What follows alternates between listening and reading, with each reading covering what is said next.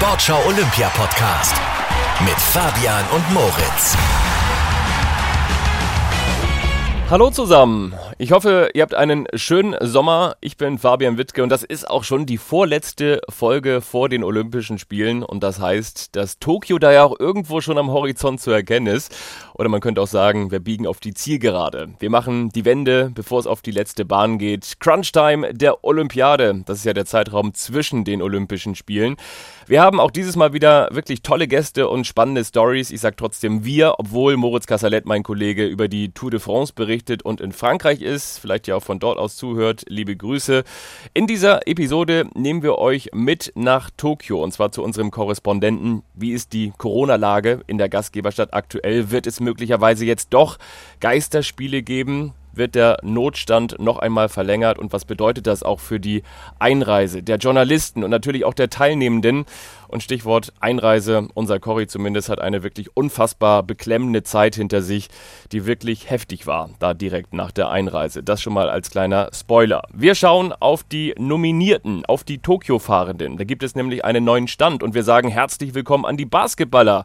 Die deutsche Basketballnationalmannschaft der Männer hat sich zum ersten Mal seit 13 Jahren für Olympia qualifiziert. All das gibt es und jetzt geht es rein in die Folge.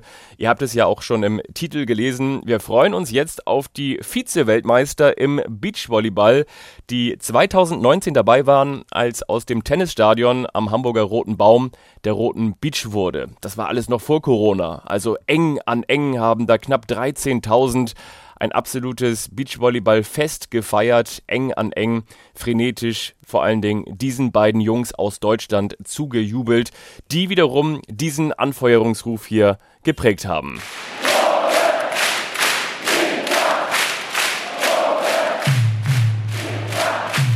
Und wir sagen herzlich willkommen im Sportschau Olympia Podcast, das einzige deutsche Herrenteam, das bei den Olympischen Spielen am Start sein wird zumindest in der Sportart Beachvolleyball. Clemens Wickler und Julius Tole vom Eimsbüttler Turnverein in Hamburg. Hi. Hi, grüß dich. Moin, grüß dich. Wo erwische ich euch gerade?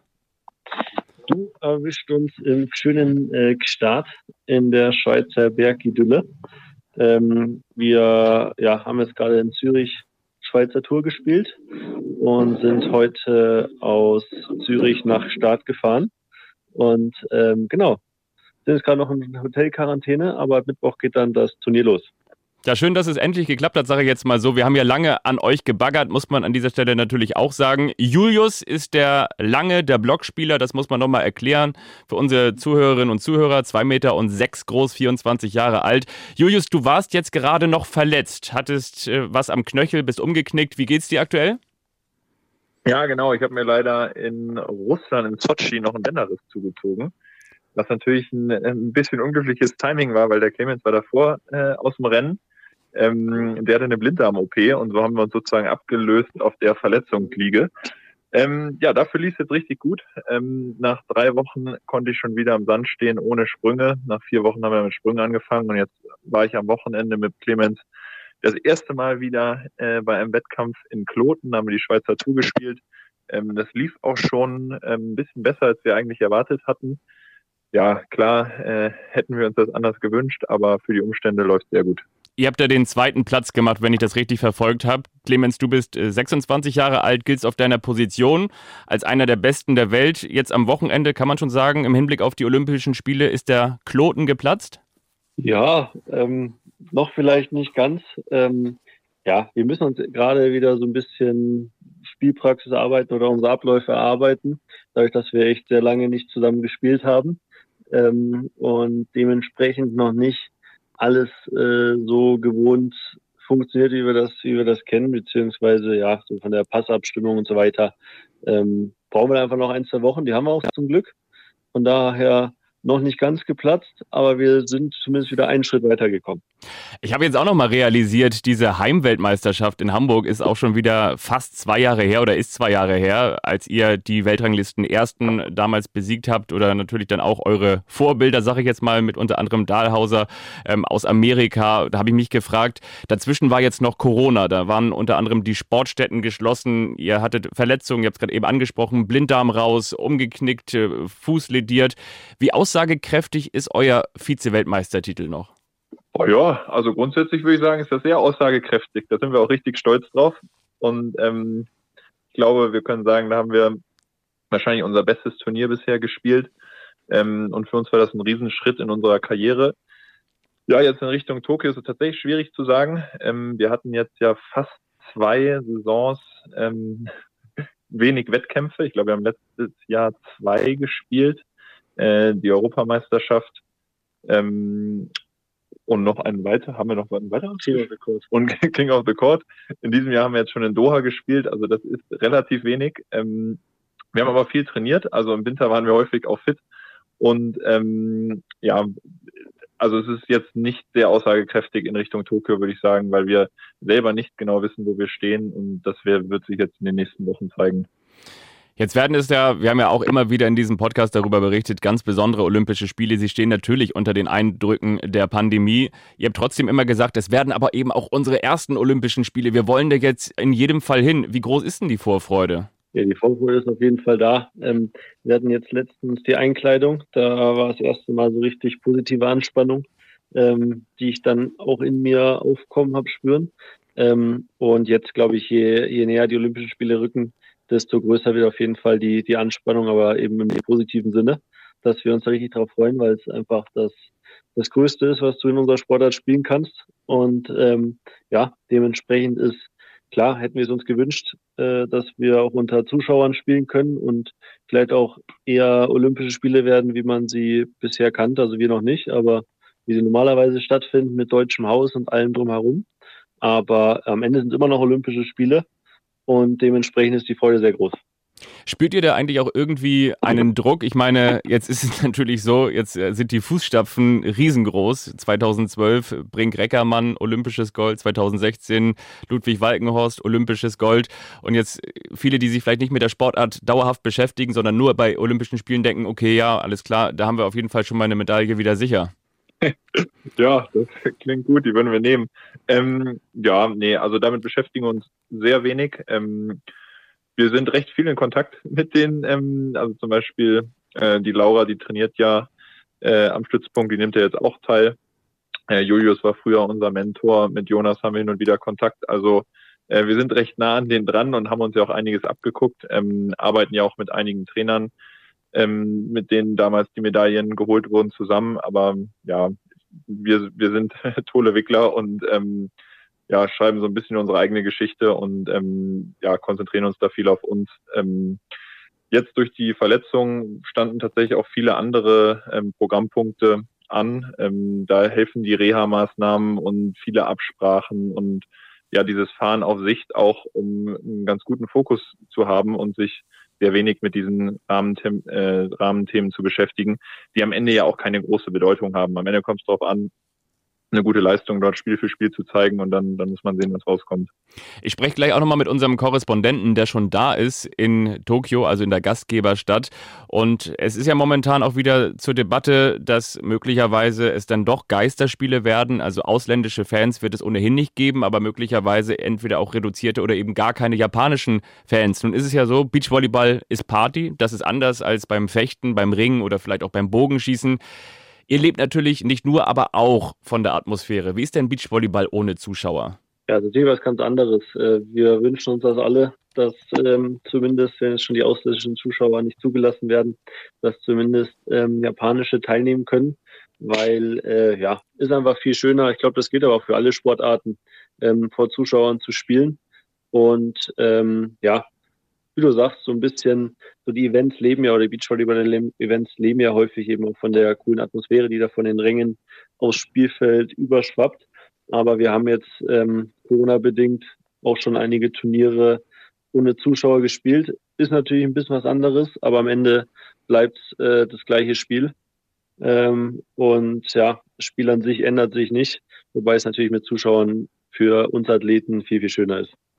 Nimmt uns jetzt nochmal mit. Jetzt sagt er aktuell gerade in Quarantäne, habt ihr gesagt, äh, in Start. Da gibt es ja so einen herrlichen, eiskalten äh, Gebirgsfluss, in dem man immer die Beachvolleyballerinnen und Beachvolleyballer baden sieht. Ich kann mir vorstellen, da werdet ihr vielleicht auch nochmal reinspringen. Ansonsten, was steht noch so an, bevor man dann abfliegt, bevor es dann ja wahrscheinlich auch in eine kurze Quarantäne nach Japan geht, ne?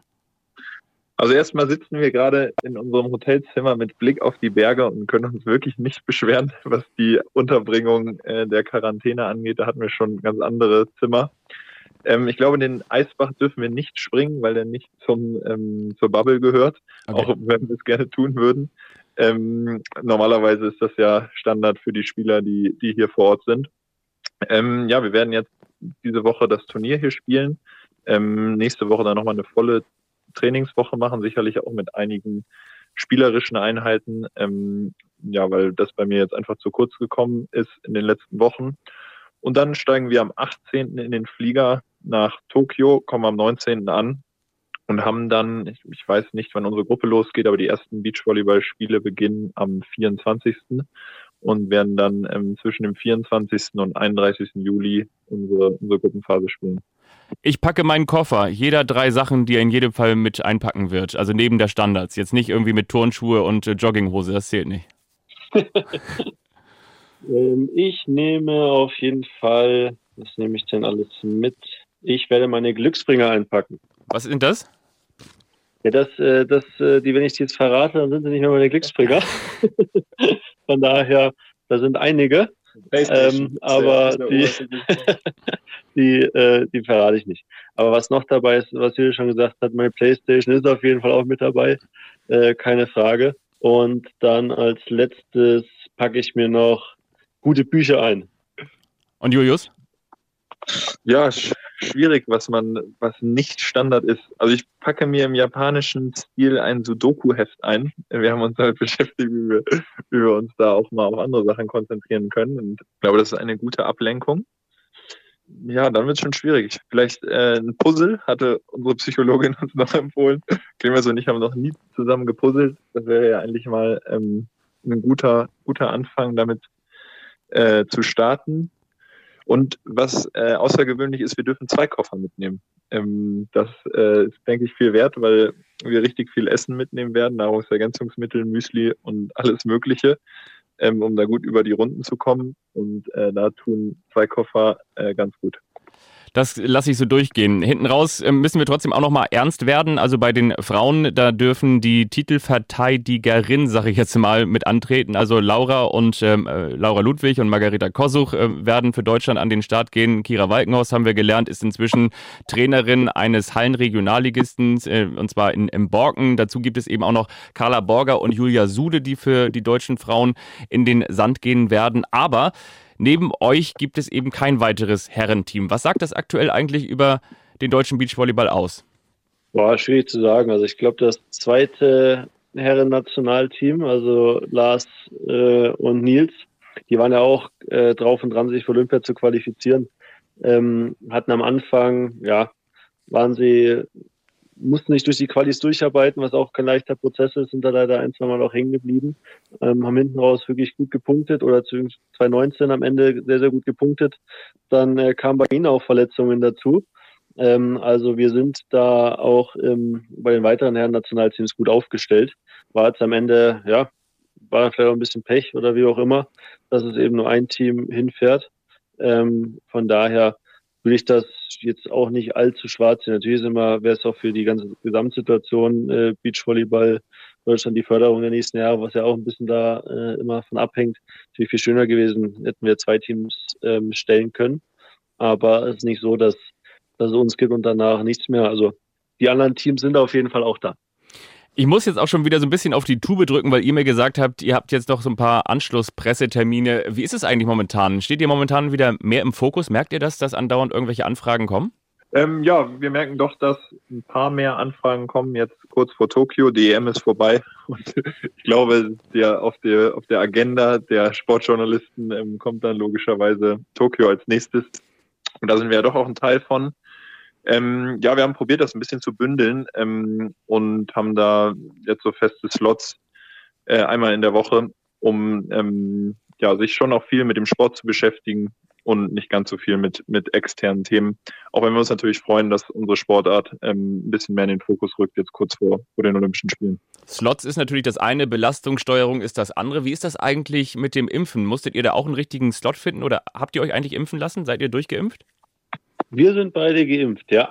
War das schwierig, das zu koordinieren, damit das eben auch ins Training reinpasst? Weil jeder reagiert natürlich unterschiedlich. Der eine so, der andere so. Für den einen kann das bedeuten, man liegt eine Woche flach. Für den anderen sagt so, ich habe gar nichts gemerkt. Also war das ein, ein Thema in der, in der Steuerung, in der Strukturierung, sage ich jetzt mal?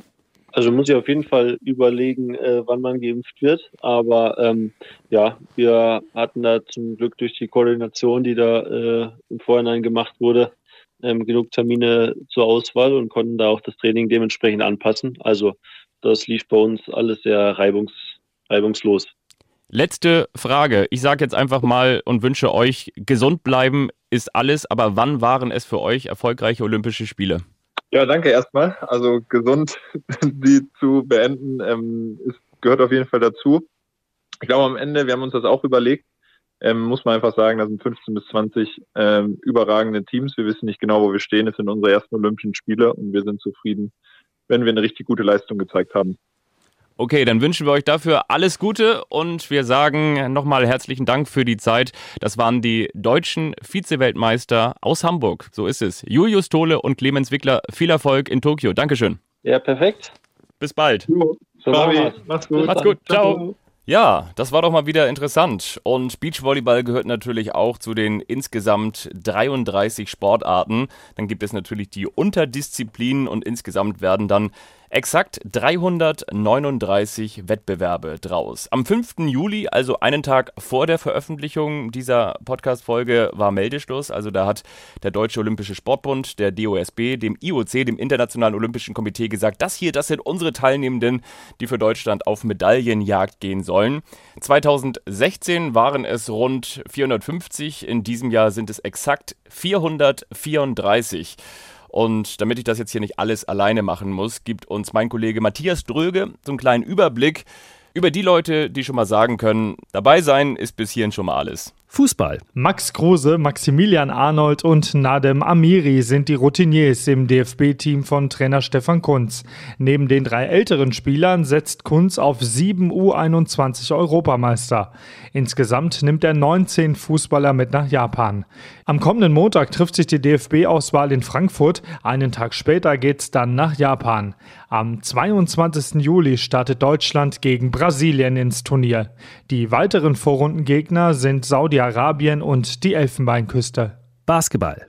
Die Basketballer haben sich erst am Sonntagabend für die Olympischen Spiele qualifiziert und das zum ersten Mal seit 2008. Bundestrainer Henrik Rödel baut auf exakt die Spieler, die das möglich gemacht haben, also vor allem auf die NBA-Profis Wagner und Bonga. Ob NBA-Star Dennis Schröder dabei sein wird, ist im Moment noch offen. Er könnte noch nachrücken, wenn sich ein Spieler verletzt und wenn seine Versicherungsfrage geklärt ist. Leichtathletik. Zu den letzten Nominierten gehören Weitsprung-Weltmeisterin Malaika Mihambo, Zehnkampf-Weltmeister Niklas Kaul und Speerwurf-Favorit Johannes Vetter. Sein Konkurrent Thomas Röhler muss die Spiele verletzt sausen lassen. So geht's auch Kugelstoßer David Stoll. Damit ist wie erwartet kein deutscher Kugelstoßer in Tokio am Start. Diskus-Olympiasieger Christoph Harting steht nur auf der Ersatzliste, genau wie 100-Meter-Läuferin Gina Lückenkämper, die nach einem Muskelfaserriss zu spät in Fahrt gekommen ist. Wenn diese Folge erscheint, dann sind es keine drei Wochen mehr, bis in Tokio im Nationalstadion die Eröffnungsfeier beginnt. Klassisch mit Let the Games Begin, wahrscheinlich zumindest. Und deshalb geht es jetzt mal wieder nach Japan in die Gastgeberstadt. Und zwar in diesem Fall nicht zu unserer ARD-Korrespondentin Katrin Erdmann, sondern zu Thorsten Iffland, der, das kann ich schon mal verraten, eine unfassbare Einreisegeschichte erlebt hat. Erst einmal Hallo nach Japan. Grüß dich, Thorsten. Hallo aus Tokio.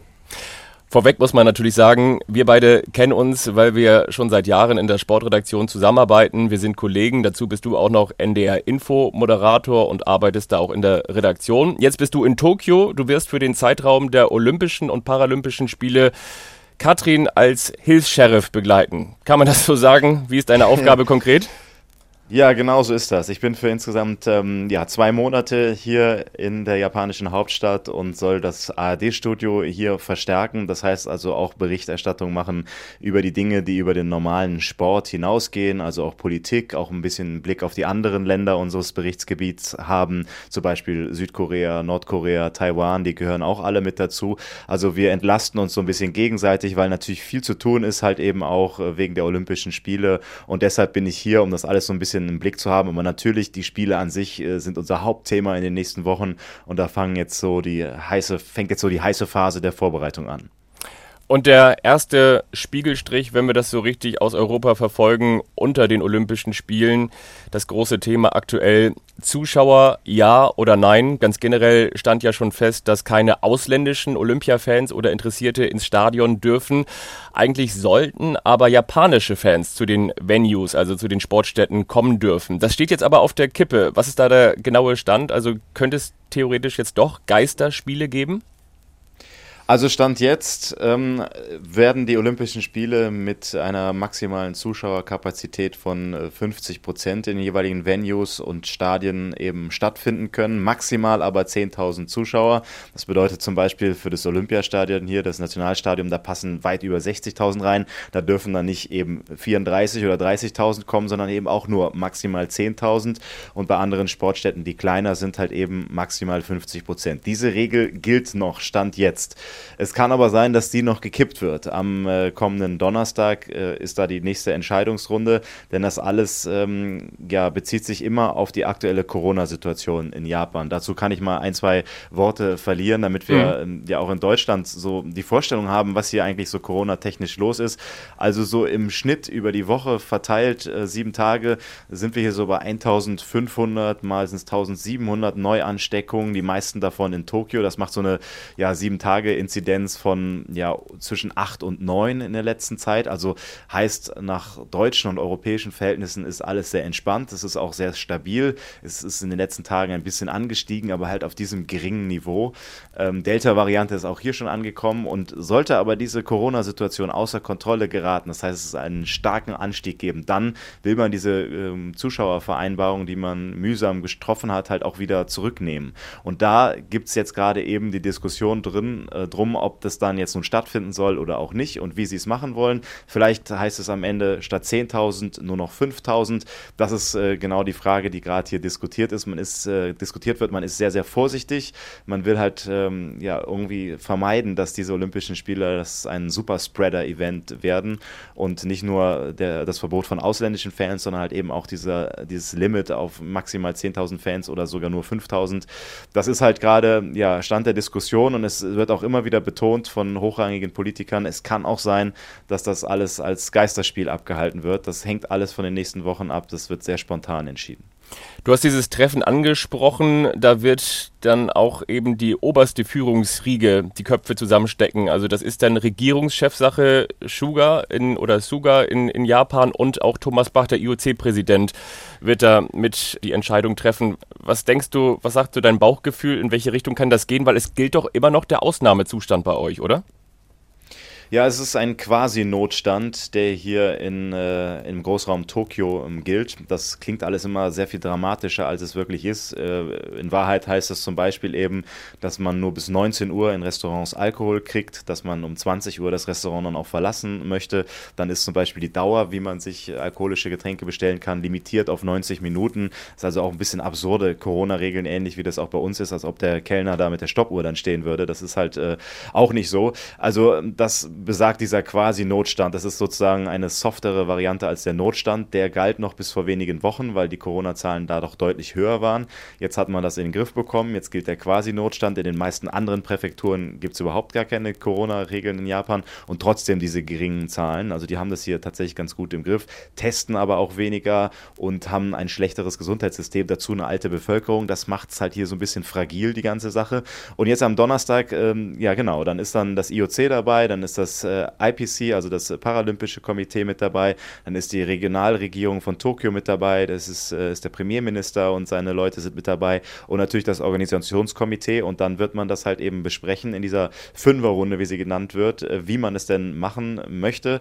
Und meine Tendenz, ja, es ist echt total schwierig. Ich war am Samstag, ähm, saß ich hier und habe mir mal ein Bier getrunken, einfach die Menschen beobachtet, die waren auf dem Weg zu einem Baseballspiel. Das ist eine sehr beliebte Sportart hier in, in Japan. Und äh, in das Stadion sind 14.179 Leute gelaufen. Ich, ich habe das selber gar nicht glauben können. Ich sage so, wie? Wieso dürfen denn jetzt 14.179 Zuschauer hier reingehen? Es ist doch die Grenze auch nach wie vor. Maximal 5.000 äh, im Quasi-Notstand und danach dann vor Olympia 10.000. Wie kann das sein, dass fast das Dreifache da reingeht? Ja, das wird einfach gemacht. Also man sagt halt, man hätte ja vorher Karten kaufen können, die können wir jetzt nicht wieder zurückgeben, also dürfen die kommen. Also man legt diese Regeln sehr, sehr weit aus. Offenbar halt eben bei Olympia eben nicht. Ich fand es auch total ja, surreal, dass das äh, so passiert. Also es scheint, das werden, wird mit zweierlei Maß gemessen. Beim Baseball zählt es nicht, bei Olympia schon. Das finde ich total komisch. Von daher weiß ich halt auch nicht, in welche Richtung diese Entscheidung am Ende dann äh, ausfällt. Momentan würde ich sagen, ja, sie machen es mit Zuschauern, aber dann wiederum nochmal weniger als 10.000. Wahrscheinlich ist dann der nächste Kompromiss 5.000 und dann beobachtet man, wie sich die Corona-Lage hier weiterentwickelt.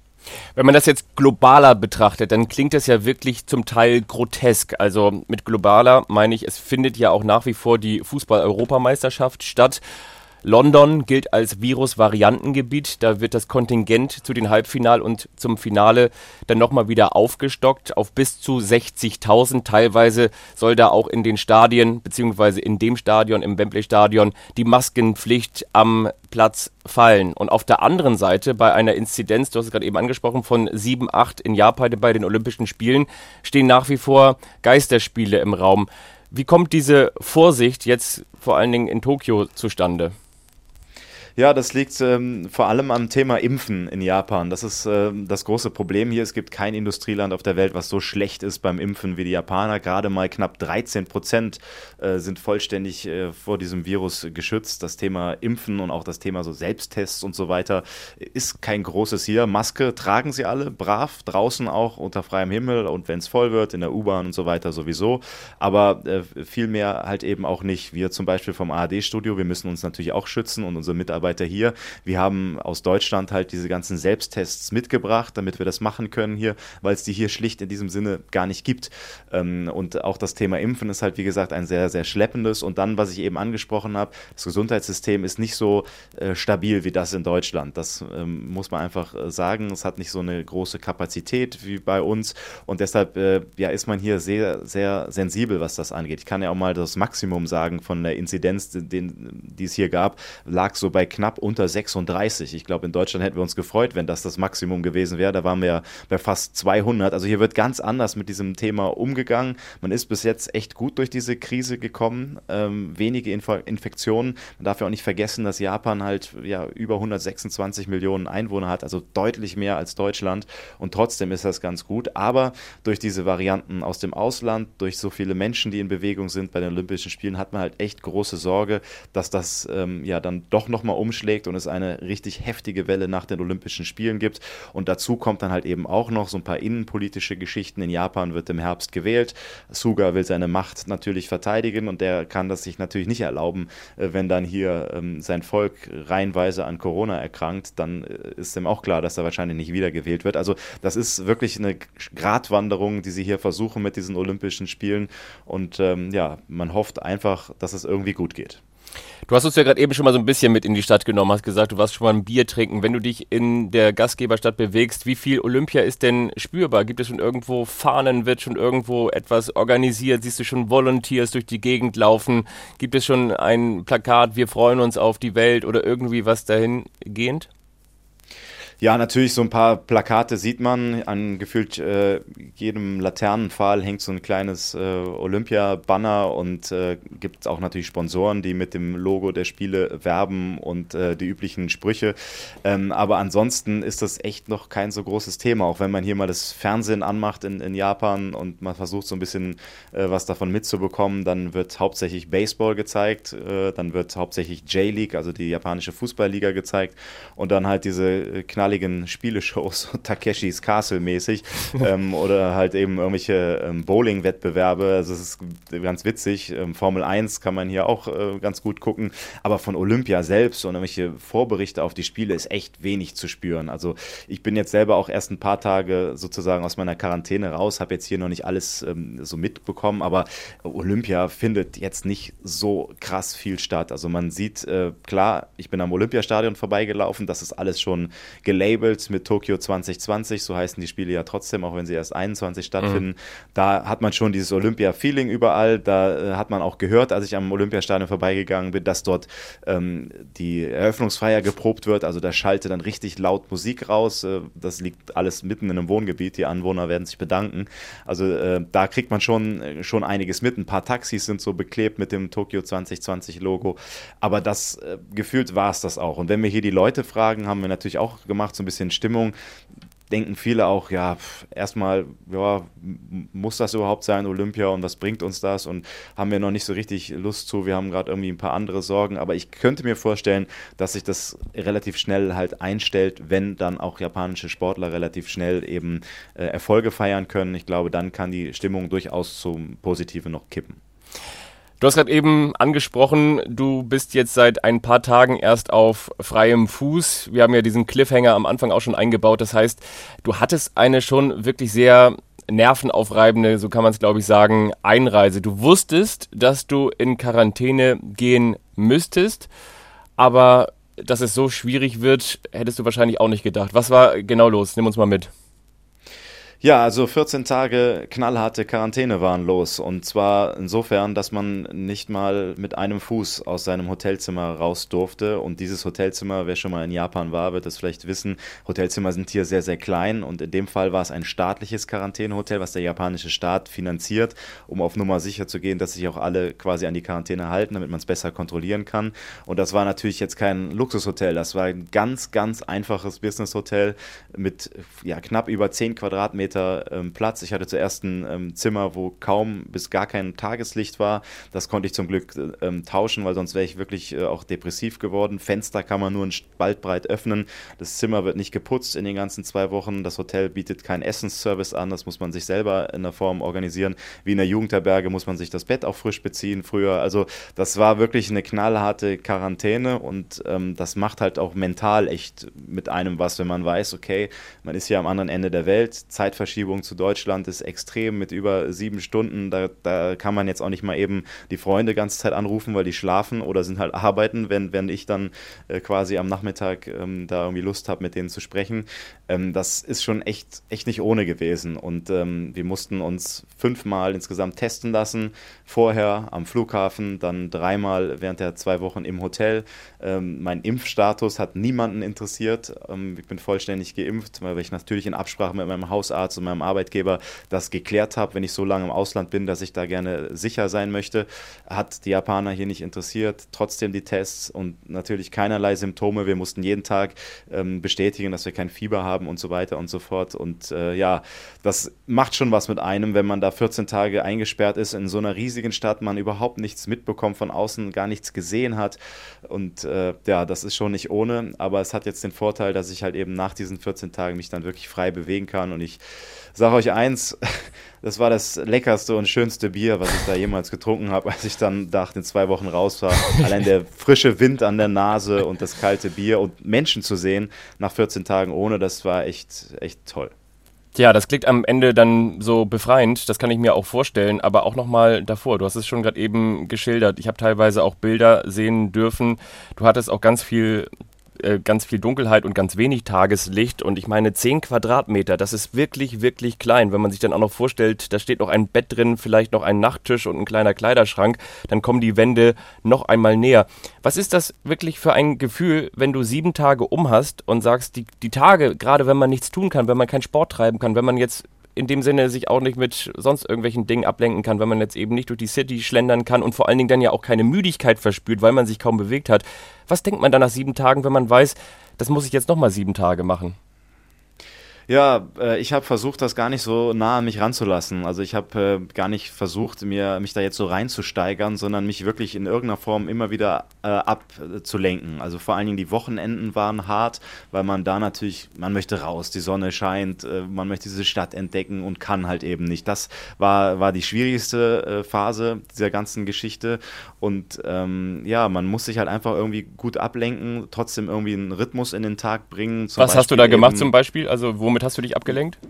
Ja, ich war ja nicht der Einzige, der in Quarantäne war. Es gibt auch noch ein paar Kollegen vom Fernsehen hier von der ARD, die das gleiche Schicksal geteilt haben. Und da war zumindest eine Kollegin dabei, die jeden Morgen um 10 Uhr ein kleines Workout über Zoom angeboten hat. Also ein bisschen Bewegung äh, ja, auf den paar Quadratmetern haben wir dann schon hingekriegt. Ähm, und ich habe äh, natürlich mich sehr gefreut, dass noch eine Fußball-EM läuft und habe mir natürlich dann die Spiele der EM angeguckt, was natürlich auch nicht so die Riesenidee ist, weil halt sieben Stunden Zeitverstrebung halt mitten in der Nacht ist. Ne? Deutschland hat mal um 1 Uhr gespielt, das geht noch noch, mal aber auch um 4 Uhr morgens und dann ist dann bei Anpfiff schon wieder hell hier im, im Land der aufgehenden Sonne.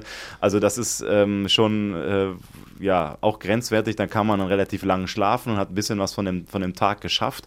Aber ansonsten habe ich natürlich auch gearbeitet, ein bisschen recherchiert zu den Themen, die jetzt hier so anliegen. Ähm, ich habe halt die Korrespondentin, die ihr sonst ja immer im, im, Podcast habt, hier Katrin Erdmann auch vertreten, also hat auch schon durchaus was zu tun. Natürlich auch was gelesen in irgendeiner Form, aber das Highlight und das Einzige, was einen wirklich motiviert hat, war die abendliche Essenslieferung, wenn die dann kam. Und ähm, das ja, versucht man irgendwie durchzuzählen und irgendwann ja, zählt man nur noch rück, rückwärts und äh, ist froh, wenn es vorbei ist. Und eine Sache muss ich natürlich auch noch erwähnen: natürlich gab es keinen Schrank in diesem Hotelzimmer.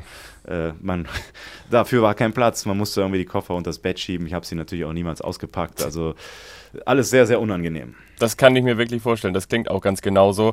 Ich habe irgendwann mal ein Bild von dir gesehen. Da hast du eine Banane eingepackt in einer Plastikfolie gezeigt. Also das war irgendwie ja. auch schon sehr skurril. Und dann beschreib mal, dann irgendwann, Tag 14, kam dann. Wie war es, als du dann wieder vor die Tür gegangen bist? Das muss doch wirklich unfassbar gewesen sein, oder? Ja, ich habe natürlich keine Sekunde äh, verschwendet äh, und bin sofort morgens früh raus und habe nicht erstmal ausgeschlafen, mir erstmal geduscht und habe gesagt, ich werde schnellstmöglich hier abgeholt, ab ins Taxi und äh, man war natürlich schon am Vorabend total happy und euphorisch. Ich habe ganz schlecht geschlafen, weil ich wirklich ein bisschen aufgeregt war. Und dann guckt man halt, fährt man durch diese Stadt mit einem Taxi und in das neue Hotel, das auch viel größer und viel, viel schöner war, wo wir uns jetzt dann lange aufhalten könnten. Und da habe ich einfach nur alles äh, zur Seite gestellt, bin sofort in den Supermarkt, da war ich ja auch bis dato. Und ich bin erstmal einkaufen gegangen und habe mein erstes Frühstück, ein richtiges Frühstück gehabt, mir mal ein äh, Spiegelei in die Pfanne gehauen und mir mal ein Brot geschmiert und so. All das hatte ich halt zwei Wochen lang nicht. Und dann merkt man halt wirklich so kleine Dinge, wie die einem dann fehlen und einfach dieses Gefühl zu haben, ich kann jetzt einfach vor die Tür gehen. Das ist, ehrlich gesagt, war es geil. Und dann bin ich, bin ich erstmal losmarschiert, völlig ohne irgendwie Handy und so weiter, weil ich äh, mein Handy ja äh, jetzt zwei Wochen lang quasi nur vor der Nase hatte, um die Zeit totzuschlagen und bin erstmal Richtung Shibuya gelaufen, diese weltbekannte Kreuzung kennen ja alle, wo die Menschen mhm. ähm, wie die Ameisen da durch die Gegend laufen, über die Zebrastreifen und das wollte ich mir dann einfach mal geben, einfach mal wieder mittendrin zu sein, Leute anzuschauen und Spaziergang zu machen und das hat einfach richtig gut getan und dann haben wir ja schon drüber gesprochen, landete ich relativ schnell auch beim ersten Bier in Freiheit und äh, ja, das war grandios und äh, jetzt kann es so richtig losgehen.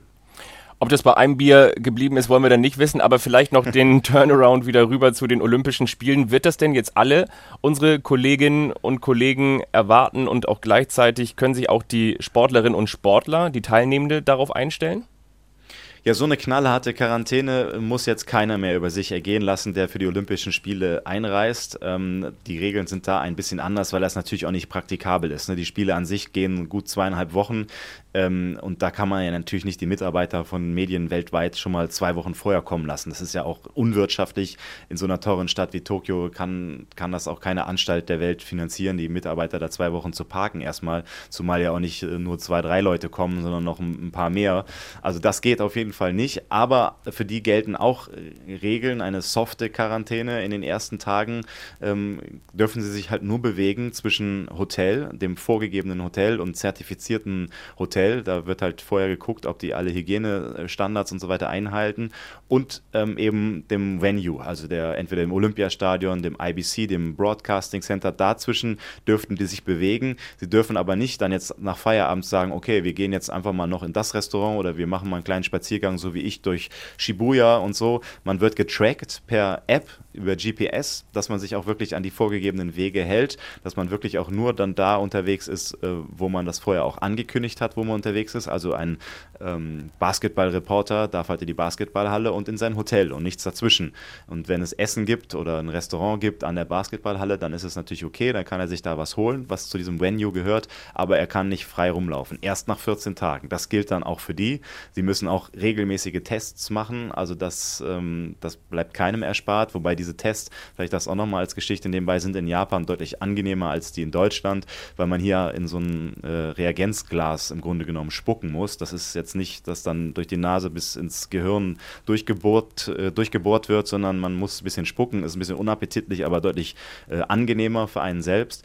Ähm, das wird regelmäßig gemacht und ähm, ja, ich habe jetzt den großen Vorteil, dass ich mich eben als derjenige, der so lange in Quarantäne war, hier wirklich im ganzen Land bewegen darf. Also auch mal in die andere Olympiastadt Sapporo äh, äh, fliegen darf, wo äh, ja die Marathon mhm. und die GEA-Wettbewerbe stattfinden und sowas alles.